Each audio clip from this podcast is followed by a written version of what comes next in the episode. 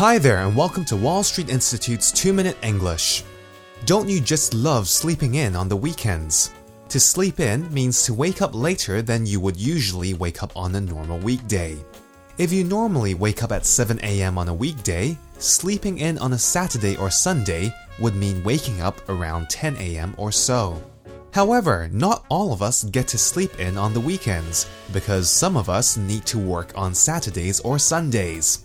After I finish recording this week's 2 Minute English, I need to head over to RTHK to read the news every hour from 2 pm to 11 pm.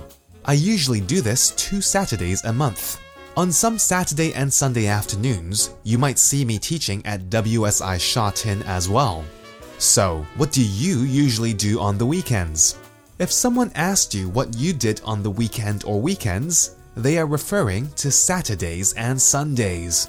This is the same as What do you usually do on Saturdays and Sundays?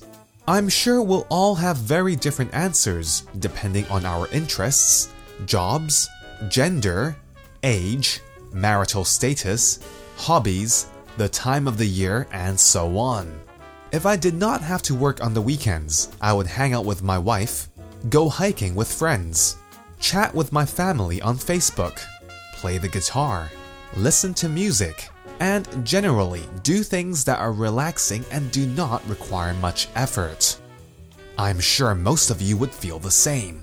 After a long and tiring week of work or studying, the last thing you would probably want to do is something stressful. Anyway, I hope you all have a great weekend this week, whether you are working, studying, or just taking it easy. That's all for this week's 2 Minute English. Bye bye.